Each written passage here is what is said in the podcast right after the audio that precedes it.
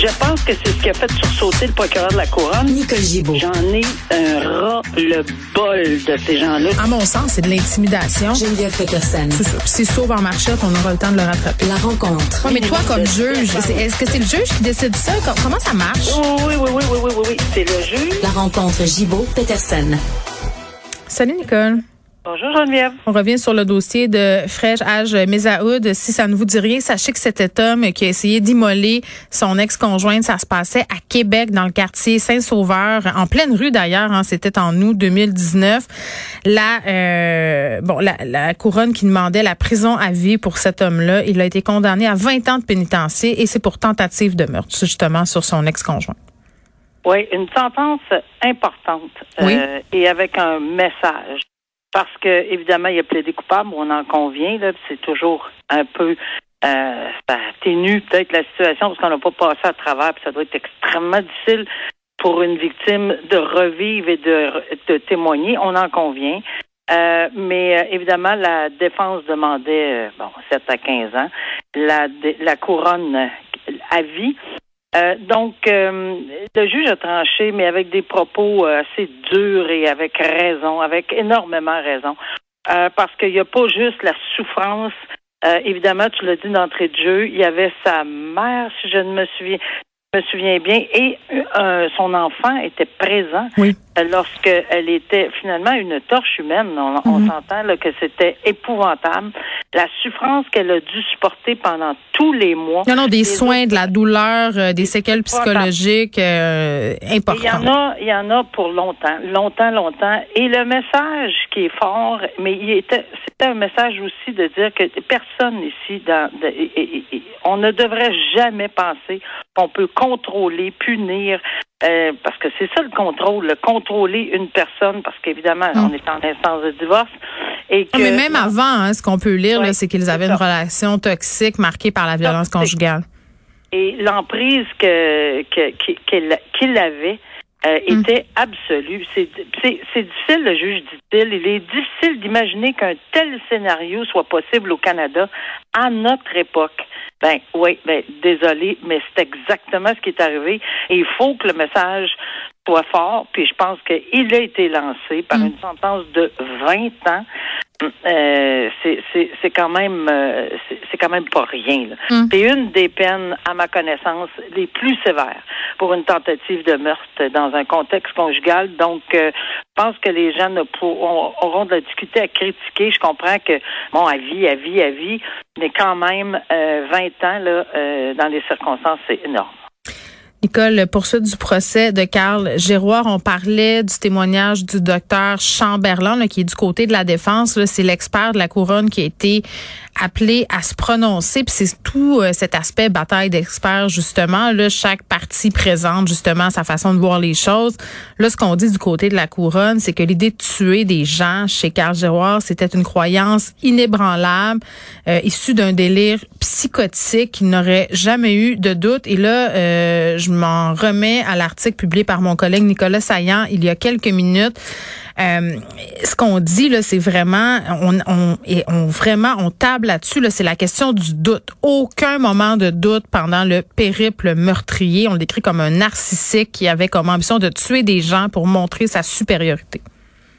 Oui, puis c'est sûr que tu fais bien de le rementionner. Ce sera, et c'est encore, et ce sera toujours le cas, une bataille d'experts. Parce que le docteur Chamberlain, euh, en- dans son interrogatoire en chef, a évidemment euh, déclaré qu'il était non criminellement responsable Mm. parce que lui est psychiatre. Puis j'insiste là, juste pour qu'on comprenne où on est rendu là.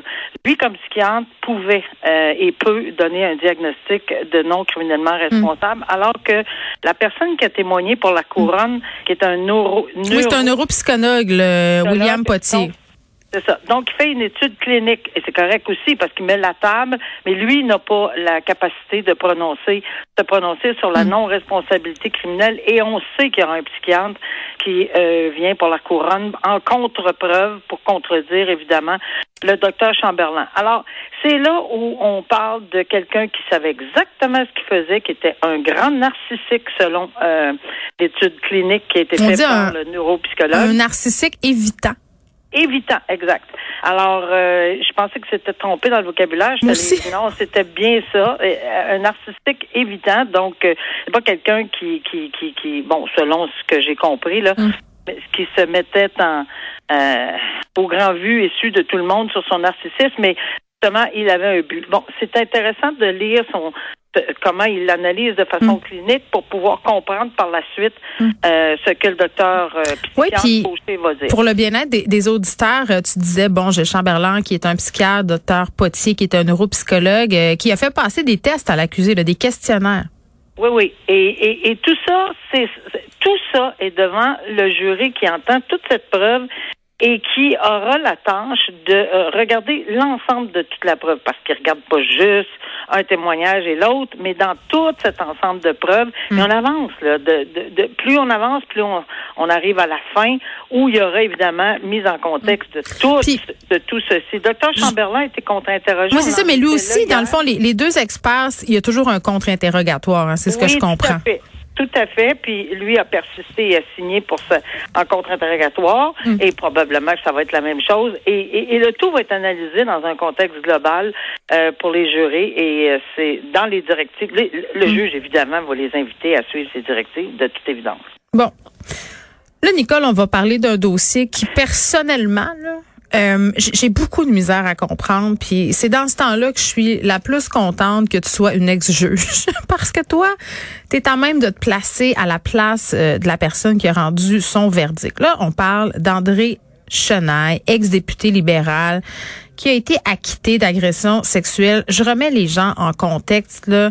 Une femme qui se rend chez lui, euh, puis on en a parlé, toi puis moi, là, qui consomme une petite quantité d'alcool. Euh, puis là, ce qu'on dit qui est arrivé, c'est qu'elle serait partie aux toilettes, qu'elle serait tombée, qu'elle se serait assommée, qu'elle aurait fait une commotion cérébrale. Là. Lui, l'aurait retrouvé quasiment effondré sur le plancher. Euh, elle aurait même brisé une chaise dans sa chute, là, dans mon souvenir.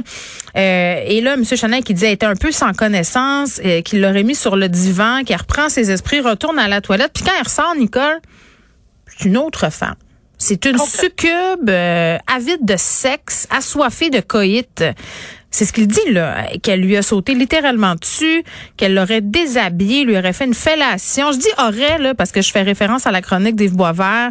Euh, puis c'est ce que prétend M. Chenaille, mais moi, je, je n'en crois pas un mot. C'est mon opinion personnelle, là. Quand tu viens de t'assommer, que tu viens de vomir, euh, elle, ce qu'elle pense, cette femme-là, c'est qu'elle a été droguée et violée par M. Chenaille. Elle ne s'explique pas cette chute-là autrement. Nicole, quand tu bois un ou deux verres d'alcool, c'est passé pour perdre la carte. On s'entend. Donc, on ne sait pas ce qui s'est vraiment passé. Et il a été acquitté, acquitté M. Chenaille, parce qu'il avait une croyance sincère en ce consentement. Euh, il pensait qu'elle était consentante, donc cette femme-là, le juge le cru. Et là, c'est là où moi, je, ne comprends pas. On doit pas avoir le même cerveau, moi, puis je juge là. Mais bon, tu me semble, moi, quand une femme vient de vomir puis c'est s'effondrer dans la toilette, ce que tu fais, c'est que tu vas apporter chez eux, tu y mets une petite couverte ou tu appelles l'ambulance. Là, t'es pas là à dire, Hum, c'est une ambiance érotique. Tu aurais fait un très bon procureur de la couronne. Je pense que oui. Écoute, c'est à n'y rien comprendre et moi non plus. Et là, oui, je comprends ce que c'est une croyance sincère en droit. Oui, je comprends ce qu'est le doute raisonnable en droit. Et malheureusement, je pourrais pas beaucoup t'aider parce que j'ai beaucoup de difficultés à comprendre cette décision-là. Ben oui. Mais je ne peux pas me mettre dans la tête de, de ce juge-là qui, en soi, a rendu une décision, selon lui, de toute évidence, Ouais. fondée sur tous les faits qu'il a entendus, et il aurait eu ce qu'on appelle un doute raisonnable, Mm. mais il dit très bien sur la question de la croyance sincère, là, parce que, je veux dire, c'est c'est un scénario digne d'un film. Non, mais ils ont fait témoigner un médecin pour parler des conséquences des commotions cérébrales. Oui. Puis c'est sûr que ça c'est excessivement complexe là, la question médicale Oui. entourant les commotions cérébrales. Il y a beaucoup de mystères, mais je sais pas, j'achète pas ça. Non, non, il y a beaucoup de mystères, puis ça se peut que, le doute se loge dans cette, ce témoignage Ben, sûr. de cet expert, euh, jumelé à l'ensemble de la preuve, jumelé au fait qu'il a entendu les parties aussi, il les a vus témoigner.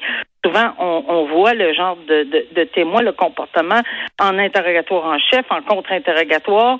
Euh, et, et souvent, c'est, c'est, ça se peut que ça soit euh, sur la ligne. là. Quand il dit là, euh, au début, c'est vraiment quelque chose qui est très à décider. Puis je, je- je suis vraiment sur la ligne, là. Hum. C'est vraiment la ligne. Mais la ligne, lui, pour ce juge-là, c'est de ne pas Mais- verser dans Ouais. le coupable, mais de donner le bénéfice du doute.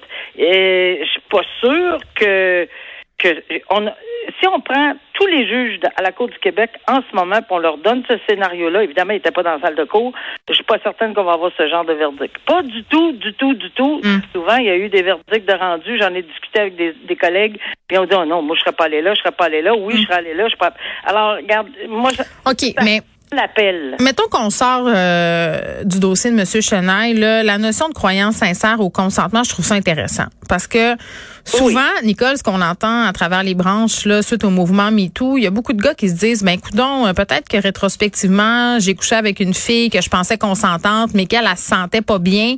Puis là, ils sont comme inquiets. Tu, sais, tu comprends tout Oui. ce que je veux dire? Oui, non, non, non, je l'ai entendu plusieurs Oui.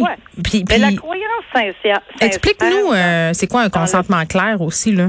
Ben, le- ben, il y a un contexte, hein, ce sont deux personnes. Évidemment, quand on arrose le tout d'alcool, déjà, le consentement euh, ou la croyance sincère Mm. euh, est, est, mettons, est diminuée.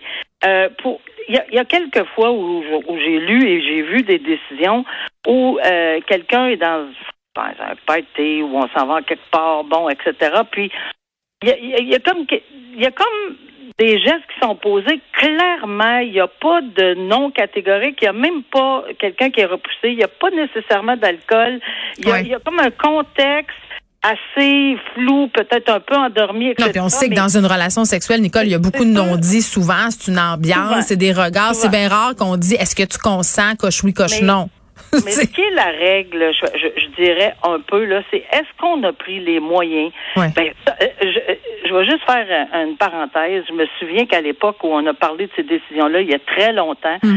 euh, certains de mes collègues dans des congrès, on disait, ben, non, faut-tu se promener avec un consentement dans la poche? Faut-tu, euh, au moment de, de, de l'acte, faire signer, oups, garde, arrête, signe ici, parce que là, t'as l'air... Oui. Faut pas. Je comprends que c'est imagé, mais à un moment donné, il y a du non-verbal. Ouais, puis aussi le choses- consentement qui peut être retiré à tout moment, Nicole. À hein. tout moment, par exemple. Ça, ça, ça, c'est Ouais. c'est c'est quelque chose qu'il faut bien comprendre. Oui, la croyance sincère, elle existe. Oui, il y a des contextes où je l'ai vu s'appliquer parce que c'était vraiment pas clair. Ouais. Et à ce moment-là, la personne avait une croyance sincère. Mais lorsqu'on plaide croyance sincère et qu'il y a un non au bout de la ligne, on peut plus croire sincèrement à un non.